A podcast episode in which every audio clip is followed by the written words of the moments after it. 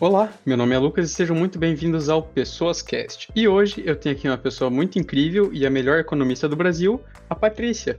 Oi, Lucas. É, obrigada por ter convidado. Na verdade, eu, eu gostei da forma como você convidou, né? Explicando um pouquinho como é que era a, a ideia, né? Pessoas uhum. normais, mas incríveis. Então, na hora que eu li isso aí, eu topei na hora e vamos lá. Vamos falar um pouquinho da Patrícia, então. Vamos. Também esqueci de falar que é a melhor coordenadora de relações internacionais do mundo. mas antes do, do episódio, alguns avisos. O primeiro é que o PessoasCast tem um Instagram próprio agora. Então sigam lá, o PessoasCast no Instagram. Lá vocês podem falar comigo e também eu estou fazendo lives com alguns convidados do, dos episódios. Então vocês também podem interagir com eles. Também o meu Instagram e o Instagram da Patrícia vão estar na descrição do episódio, então sigam-nos lá. Lembrando que qualquer crítica, dúvida ou sugestão pode ser enviada por e-mail pessoascast.gmail.com. Dito isso, vamos ao episódio. Para começar, então, se apresente um pouquinho. Então, pessoal, eu sou professora Patrícia Tendoline Oliveira, né? Então, eu sou coordenadora do sou não, estou coordenadora do curso de Relações Internacionais, eu sempre falo isso, eu sou né, professora, estou coordenadora do curso de RI há quatro anos, quase quatro anos e meia já, né? Sou economista de formação e acho que na minha apresentação também, é, além de essa formação, estou no Unicuritiba faz, faz, vai fazer 20 anos em fevereiro, então faz 19 anos e meio que estou no Unicuritiba dando aula. Então, assim que eu terminei o mestrado, já, já comecei a dar aula no, no Unicuritiba. E sou a mãe do João e da Ana, que acho que todo mundo sabe disso, porque eu não deixo de ninguém esquecer que eu sou a, a mãe do João e da Ana, né? E você é de uma cidade bem pequena do interior de São Paulo, né? Isso, Lucas. Na verdade, assim, eu, eu sou de Analândia, que eu também não deixo ninguém esquecer, porque nas minhas aulas a Analândia sempre se faz presente, né? A é famosíssima Analândia. Analândia é uma cidade de mais ou menos uns 5 mil habitantes, né? Bem pequenininha mesmo. E eu fiquei em Analândia até os 18 anos, né? Então, a minha infância e adolescência aí foi em Analândia. Eu vou sempre para lá, meu pai ainda mora lá, né? Então, sempre nas férias eu passo as férias lá, alguns feriados maiores eu vou para lá, lá também. Você ficou em Analândia até os 18 anos, né? E da onde que veio essa ideia de, ah, eu moro numa cidade de 5 mil habitantes, eu vou para uma cidade de 15 milhões fazer economia na USP?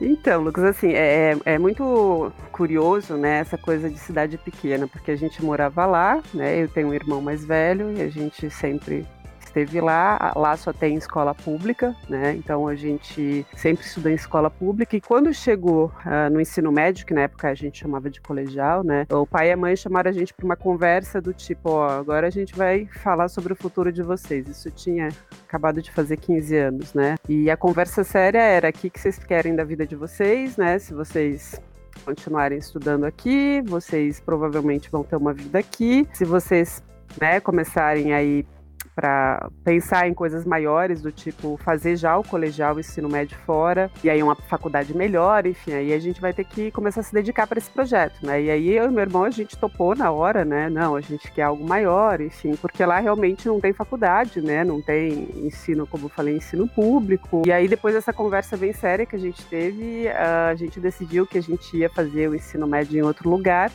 uma cidade próxima, a gente acordava bem cedo todo dia, pegava o ônibus, ia para lá, voltava super tarde, né? Duas horas da tarde a gente chegava para almoçar, enfim. Então foi, foram três anos bem bem corridos, mas por conta disso, né? O pai e a mãe chegaram pra gente e falaram, ó, o que, que vocês pensam da vida? A gente, a partir dessa conversa com o pai e com a mãe, né? A gente teve que decidir que a gente ia se dedicar a esse projetinho, isso os adolescentes lá de 15, 16 anos, né? E se dedicou a estudar um monte, enfim. Porque a gente tinha que escolher uma carreira, tinha que escolher o que, que ia ser da vida da gente, né? Então a gente estudava muito, de verdade, a gente era bem CDF, que a gente fala, né?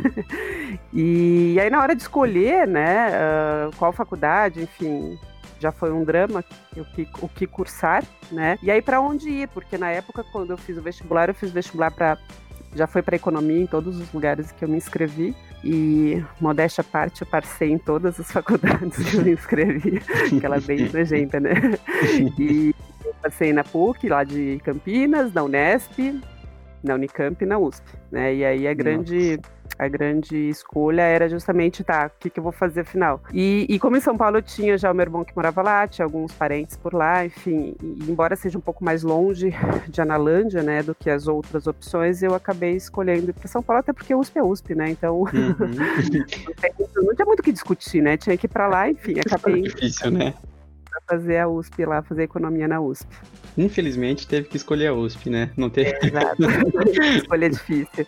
Mas eu é. cheguei até. Você sabe que é um, um, fato curioso? Eu cheguei até a fazer a matrícula na Unicamp, né? Que seria mais uhum. perto da casa dos, dos meus pais.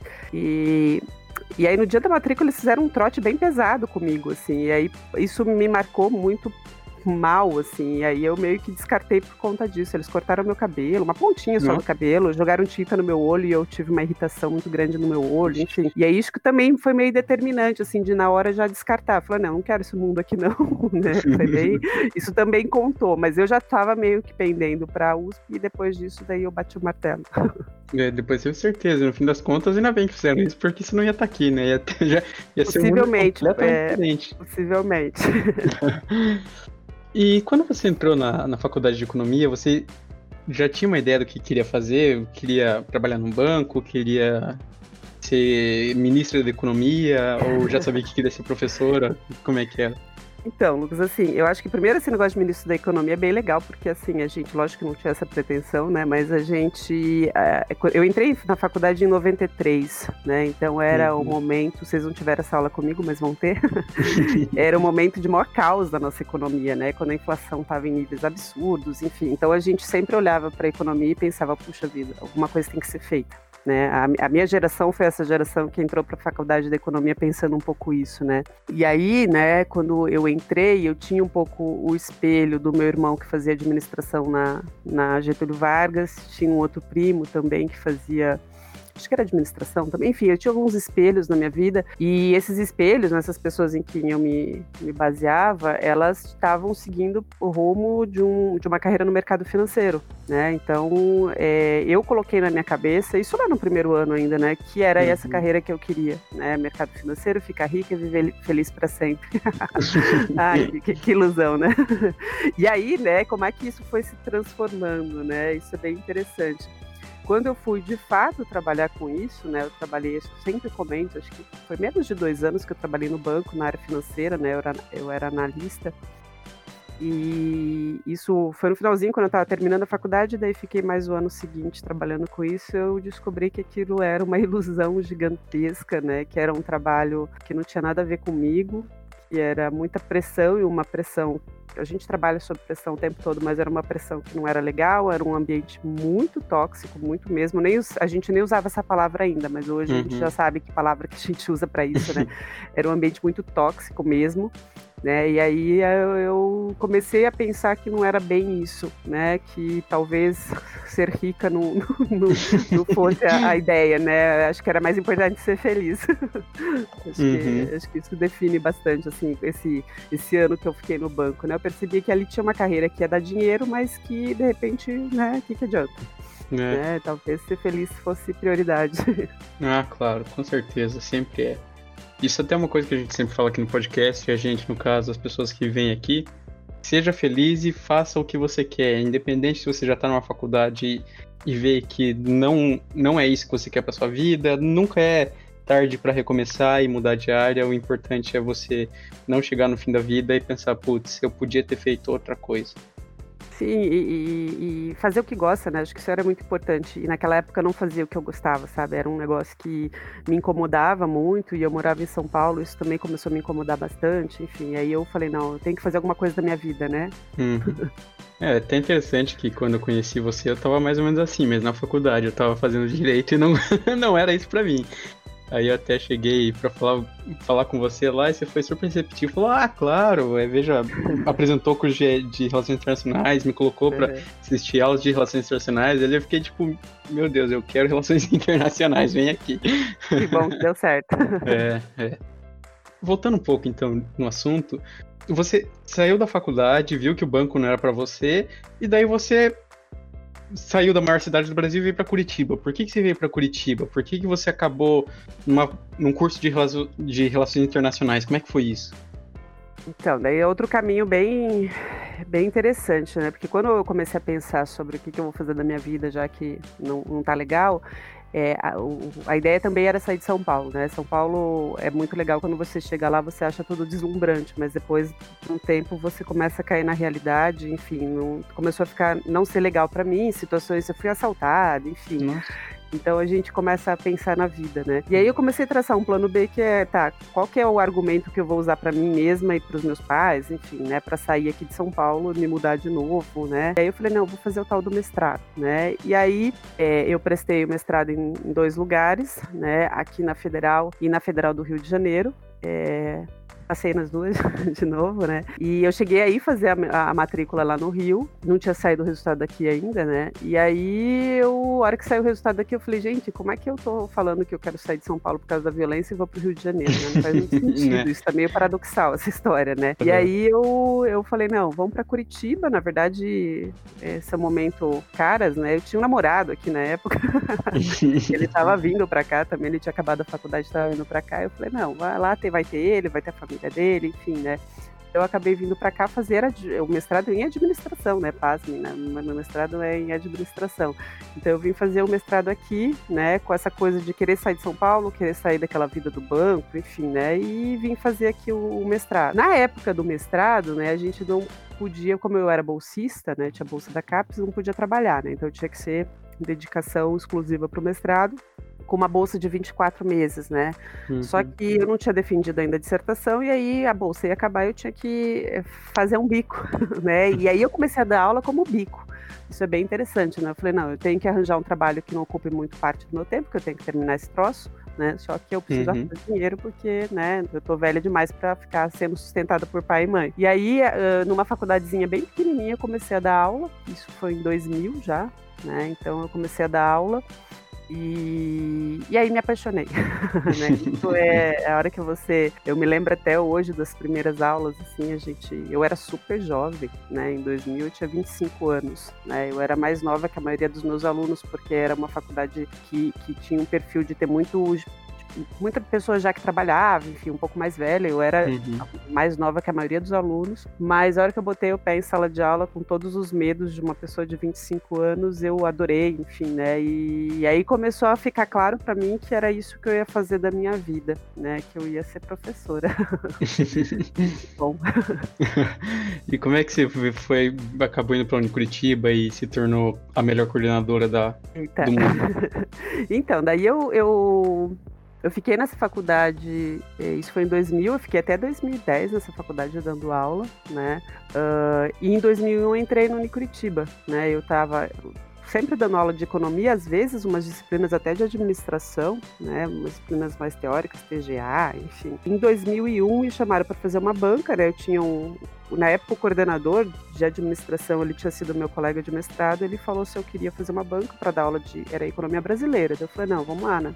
E passei na banca, enfim. E comecei a dar aula em, em administração, né? Então, a minha entrada no, no Unicuritiba em 2001 foi pelo curso de ADM. Aí isso eu não me lembro exatamente o ano, mas acho que uns três, quatro anos depois eu comecei a dar aula em RI. Nessa, nessa época eu também trabalhava durante o dia, trabalhava no Tecpar, né? Eu, então é, eu trabalhava no Tecpar, dava aula na, na, na, outra faculdade e também comecei a dar aula no Curitiba, na, na Unicuritiba. Uh, aí quando veio o curso de RI, eu saí do Tecpar, eu falei, não, não tá muita coisa, né? Enfim, daí comecei a dar aula só, só dar aula, só dar aula. então eu comecei a, a, a dar aula como a única, o único projeto da minha vida, né? Em RI, mais para frente ainda, acho que lá por 2008, 2009, dei aula para o direito também. Então teve uma época que eu dei aula nos três cursos da ADM, RI e direito. E aí em 2016, agora, né? Não é tão agora assim, mas veio o convite, né? Um dia eu estava lá no corredor, o professor Denis, que é o coordenador geral da graduação, me parou e falou: oh, tenho um convite para fazer para você. e falei: tá, manda ver. e aí me convidou, eu levei um susto, confesso que eu levei um susto na época, né? Porque de verdade eu não esperava. É, demorei duas semanas para responder para ele, porque eu falei, Nossa. eu tenho que pensar, é, eu falei, eu preciso pensar, eu tenho que conversar com a minha família, porque isso implicaria em algumas mudanças, né, de ter que uhum. ficar muito mais tempo na faculdade, enfim. Mas resolvi aceitar, né, e aí, desde 2016, março de 2016, eu tô lá na coordenação com vocês. Ainda bem, ainda bem. e é um uh, desafio diário. Uh, mas... Agora mais do que nunca, inclusive. É, assim, claro, imagino, mas assim, eu acho que eu falei algumas vezes aqui que você é a melhor coordenadora do mundo. Eu nunca vi um aluno de relações internacionais, ou ninguém nunca veio para mim falar mal de você. Assim, a imagem que todo mundo tem de você e que eu tenho de você é muito boa, porque pelo menos para mim, você você faz, você dando aula, você as pessoas conseguem ver o quão a, sua alegria, assim, o quão empolgada você está em, em, dar aula, em falar de economia, e como coordenadora também, o quanto você gosta do curso, o quanto você abraça essa causa. E também, para mim, quando eu estava desistindo do direito e fui queria mudar para RI e fui falar com você, assim, eu me senti muito acolhido, sabe? E hoje eu ainda, me, mesmo com a questão da EAD, eu ainda me sinto acolhido pelo curso. Que bom, Lucas, porque assim, você sabe que quando, quando eu demorei duas semanas para aceitar, né? Essa era a minha principal preocupação. Eu falava, gente, mas eu não sou formada em RI, né? eu falava, eu sei, eu sei que eu tô no curso faz, né, já fazia mais de 10 anos, enfim, mas eu tinha essa, essa como é que, primeiro, como é que os professores vão aceitar? Eu acho que isso não teve tanto problema, porque eu conhecia todo mundo desde sempre, então acho que aí foi, mas eu pensava, gente, como é que esses alunos vão olhar para mim e falar, puxa vida, mas ela nem é formada em RI, mas eu acho que é, com o tempo, né, nesses convívio, com esse convívio em RI há mais de 10 anos e também com os professores, com os próprios alunos, acho que foi, eu sempre falo, eu entendi a alma do internacionalista, né, mesmo não, uhum. não, não sendo formado em RI, eu acho que eu consigo entender, assim, o que, que vocês precisam, enfim, né, então a coordenação é muito mais do que entender, ah, a teoria tal de RI, não é isso coordenação, né, coordenação é saber lidar com pessoas acima de qualquer coisa, né, de uhum. verdade, assim, a principal característica que um coordenador tem que ter é saber lidar com pessoas. Não que eu saiba, né? Às vezes, enfim. mas, mas se tornou uma, uma, uma coisa divertida, assim. Você sabe que eu confesso, Lucas, já que a gente está eu, eu passei um ano me arrependendo. assim, nossa, todo dia eu chegava em casa, quando estouravam os pepinos, eu falei, meu Deus, que loucura que eu fui fazer. Só que depois eu fui, né, fui me acostumando, me acostumando, e hoje, assim, fora os estresses que a gente está vivendo por todo o processo que, né, a gente está uhum. vivendo hoje em dia, mas hoje eu me acostumei, assim, que é um estresse que você tem que desligar o botãozinho na hora que termina o expediente, e uhum. acabou, e no dia seguinte você liga, enfim, e vai ter o tempo todo alguém reclamando de alguma coisa, vai ter uma treta, vai ter, isso vai fazer parte do nosso trabalho. Sempre tem, assim, é incrível, vai Você ter vai... sempre. E a gente incorpora, porque quando eu era só professora, né? Uhum. Não tinha muito isso, era ir lá dar aula, é, geralmente o pessoal gosta das minhas aulas, então não tinha muito problema. Eu, sou, eu sei que sou uma pessoa fácil de lidar, não sou aquelas professoras que ficam comprando briga com o aluno, muito pelo contrário. Então, assim, eu não tinha muito, nunca tive muito problema. Na coordenação, não, sempre vai ter, né? Sempre uhum. vai ter ou um aluno reclamando de alguma coisinha, ou reclamando de um professor, ou o seu professor reclamando de alguma coisa, ou o chefe te pegando no pé. Sempre, sempre vai ter alguma coisinha ali que vai estar tá te, te incomodando, né? Mas aí, a partir do momento que eu me acostumei com isso, né? Bom, faz parte da coordenação estar sendo incomodado o tempo todo. Daí eu falei, não, agora é é, é, se acostumar, enfim, né, e abraçar o negócio. É, eu até imagino, quando era no presencial, você devia chegar na faculdade, no estacionamento, alguém ia reclamar de alguma coisa, alguém ia achar você no corredor e aproveitar, ah, lembrei, tem que falar de tal coisa com você, ia chegar na coordenação e ia ter um aluno esperando lá já para reclamar. Tinha dia que eu falava, hoje eu vou, eu vou embora escondida, eu ia escondida embora. Aqueles dias que tinha aqueles problemas mais, eu falava, não, hoje eu vou esconder porque eu não quero mais ver ninguém, enfim, né. E, e, e é engraçado, porque no presencial era ruim por causa disso, mas aqui é pior ainda porque agora meu WhatsApp virou domínio público, né, então agora todo todo mundo tem WhatsApp. Então tem dia que tem aluno me mandando. Teve um dia, Lucas, de verdade, que teve uma mãe é, que me mandou um WhatsApp antes das sete e meia da manhã. Nossa senhora. Eu fiquei tão brava que eu dei uma gelada nela e foi respondida às 5 horas da tarde. De propósito, né? Porque acho que as pessoas têm que saber ali, o, né?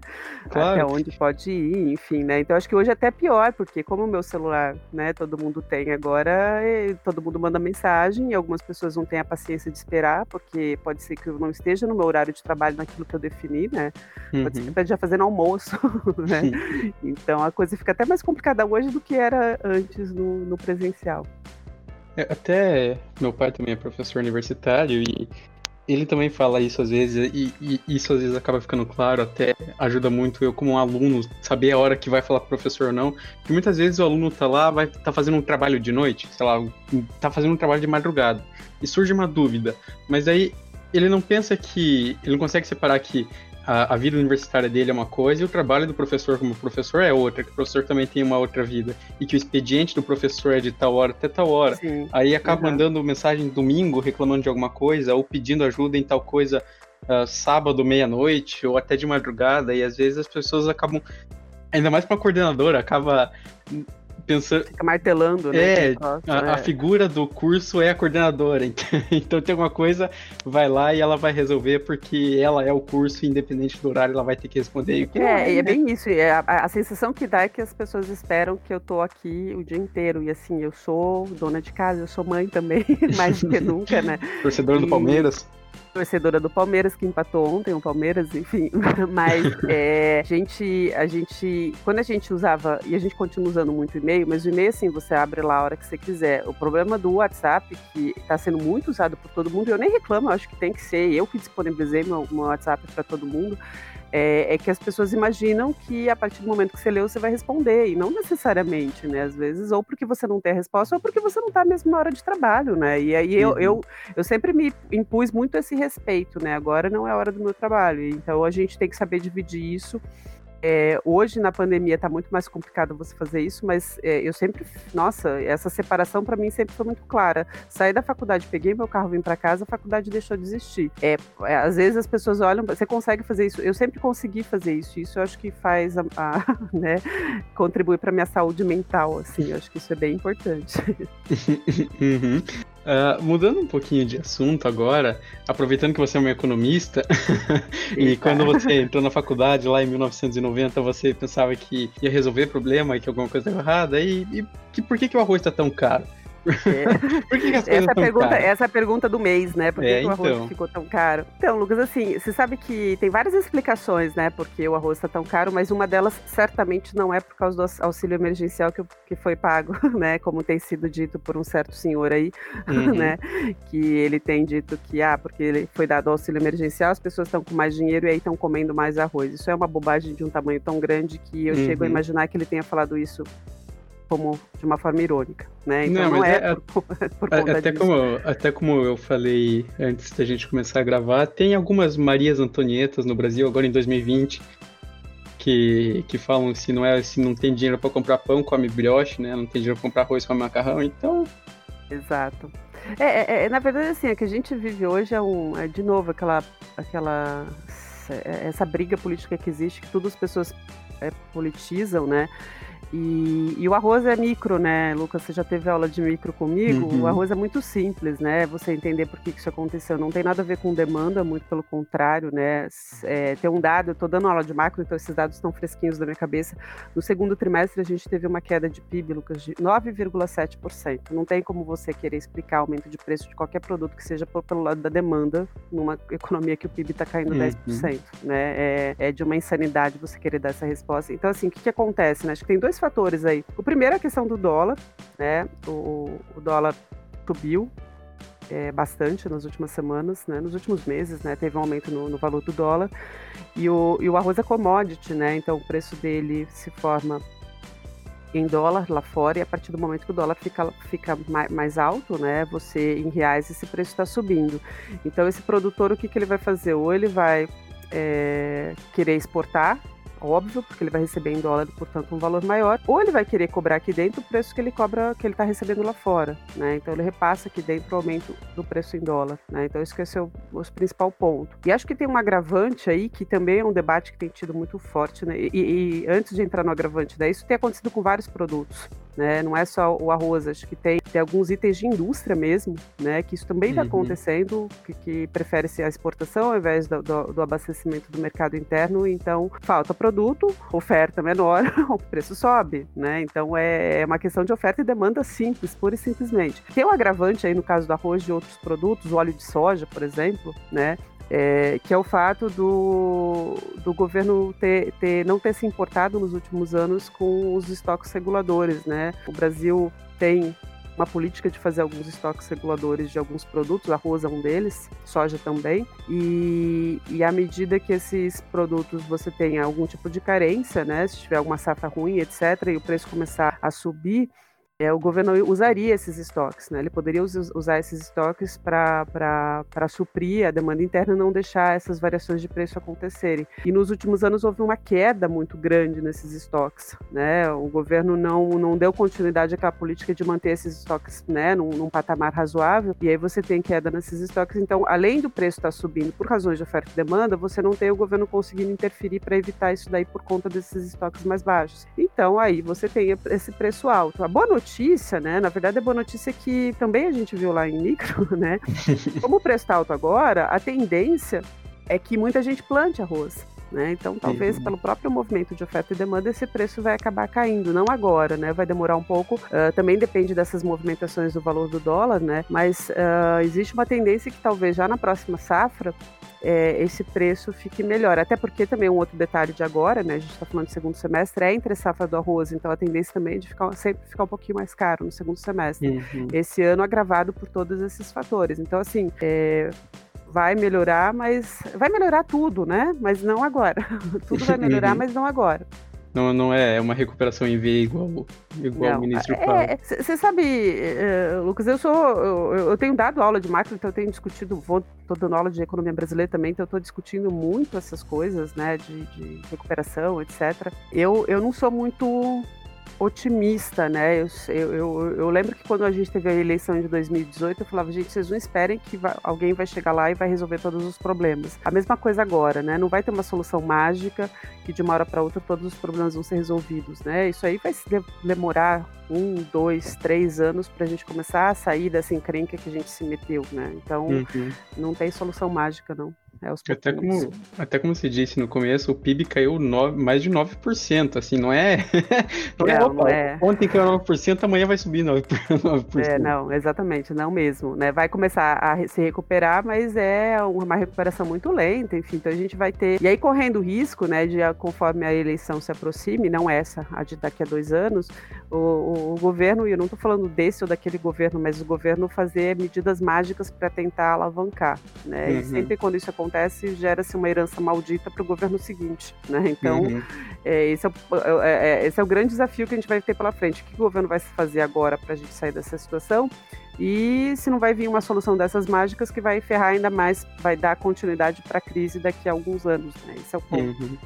Agora, eu sempre pego os convidados de surpresa aqui com isso. Eita! não, não é nada demais, mas pessoas incríveis dão dicas incríveis. Qual vai ser sua dica? Dicas de quê? Dicas de vida? Geral. Dicas de. Geral, o que você quiser. Você sabe assim, já que a gente falou da, de, de carreira, né? Então acho uhum. que pode ir por aí, porque quando a gente olha para a carreira da gente, eu olho para minha, né? E imaginava que lá no comecinho eu falava, não, um dia eu vou ficar rica, é, e vou ter dinheiro e vou ser bem sucedida, né? Eu acho que eh, cada um de nós e cada um do seu jeito, né, tem que definir. É, parece coach isso, mas não é, né? tem que definir que é a, a, qual que é a sua ideia de sucesso, né? Que se a sua, a sua ideia de sucesso é ser rica e ter uma Ferrari na sua garagem, ótimo, briga por isso, né? Se a sua ideia de, né, de sucesso é outra, eu acho que brigar por isso, né? Então, uhum. eu um dia desses eu recebi uma amiga lá de São Paulo aqui em casa e ela veio aqui, uma, minha casa, uma casa bem normal, enfim, só que eu tenho uma, uma hortinha, eu tenho umas minhas plantinhas, eu tenho uma brinquedoteca para os meus filhos, é tudo muito pequenininho, tudo muito simples, mas tem essas coisas na minha casa, né? E ela chegou aqui e falou: "Nossa, Paty, você tem tudo isso, né? Uhum. Eu, é, eu tenho tudo isso. Ela falou, puxa, que vida incrível que você deve ter, né? E, e é aquilo, é uma vida muito normal, né? Mas dentro daquilo que eu me propus a fazer um dia, né? É realmente uma vida incrível, né? Então, uhum. é, eu acho que é isso que a gente tem que olhar, né? O que que é pegando o comecinho lá e o, o convite que você fez, né? O que que é incrível para mim, né? é, é isso, né? A gente tem que tentar focalizar aquilo que é incrível pra gente e tornar isso o melhor possível, né? Uhum. Se é dar aula, Eu acho que a gente tá de mau humor às vezes, enfim, vocês, acho que dá para perceber, mas assim, se é da aula, eu vou tentar esse troço ser a coisa mais incrível do mundo. Se é ter uma família, ter os meus filhos, eu vou tentar fazer essa coisa ser a mais incrível do mundo, né? Então acho que é uma dica de carreira, de vida, enfim, sem parecer coach, né? Mas é aquilo que, aquilo que nos define, né? Tem que ser bom. Né? Acho que é essa a dica. Uma bela dica. Até a proposta de uma pessoa normal entrevistar pessoas também normais, mas incríveis, é que dentro da normalidade das pessoas, as pessoas são incríveis de, de modos diferentes. Sim, e às vezes. Legal. Sim, e até às vezes você olha para uma pessoa que já é famosa, uma pessoa muito rica e faz uma coisa muito incrível, mas uma coisa muito incrível para alguém que tem todas as oportunidades do mundo, tem todo o dinheiro do mundo, não, às vezes não é tão incrível quanto uma pessoa normal que conseguiu fazer algo, sabe? Então, eu, eu gosto dessas histórias e eu queria agradecer muito você por ter aceitado participar dessa, dessa entrevista, porque você é uma pessoa incrível, tem uma vida incrível, uma carreira incrível, uma coordenadora incrível. Obrigada, Lucas. Eu que agradeço, assim, quando você me convidou, eu falei, ué, o que, que eu vou falar, né? Quem sou eu para falar alguma coisa? Mas acho que a proposta é muito legal. Parabéns pela iniciativa. E, de novo, obrigada. Acho que é... foi muito legal. Eu que agradeço, fico muito feliz. Espero que todos que tenham gostado, escutado, gostar, tenham gostado e até a próxima e se cuidem. Obrigada, Lucas.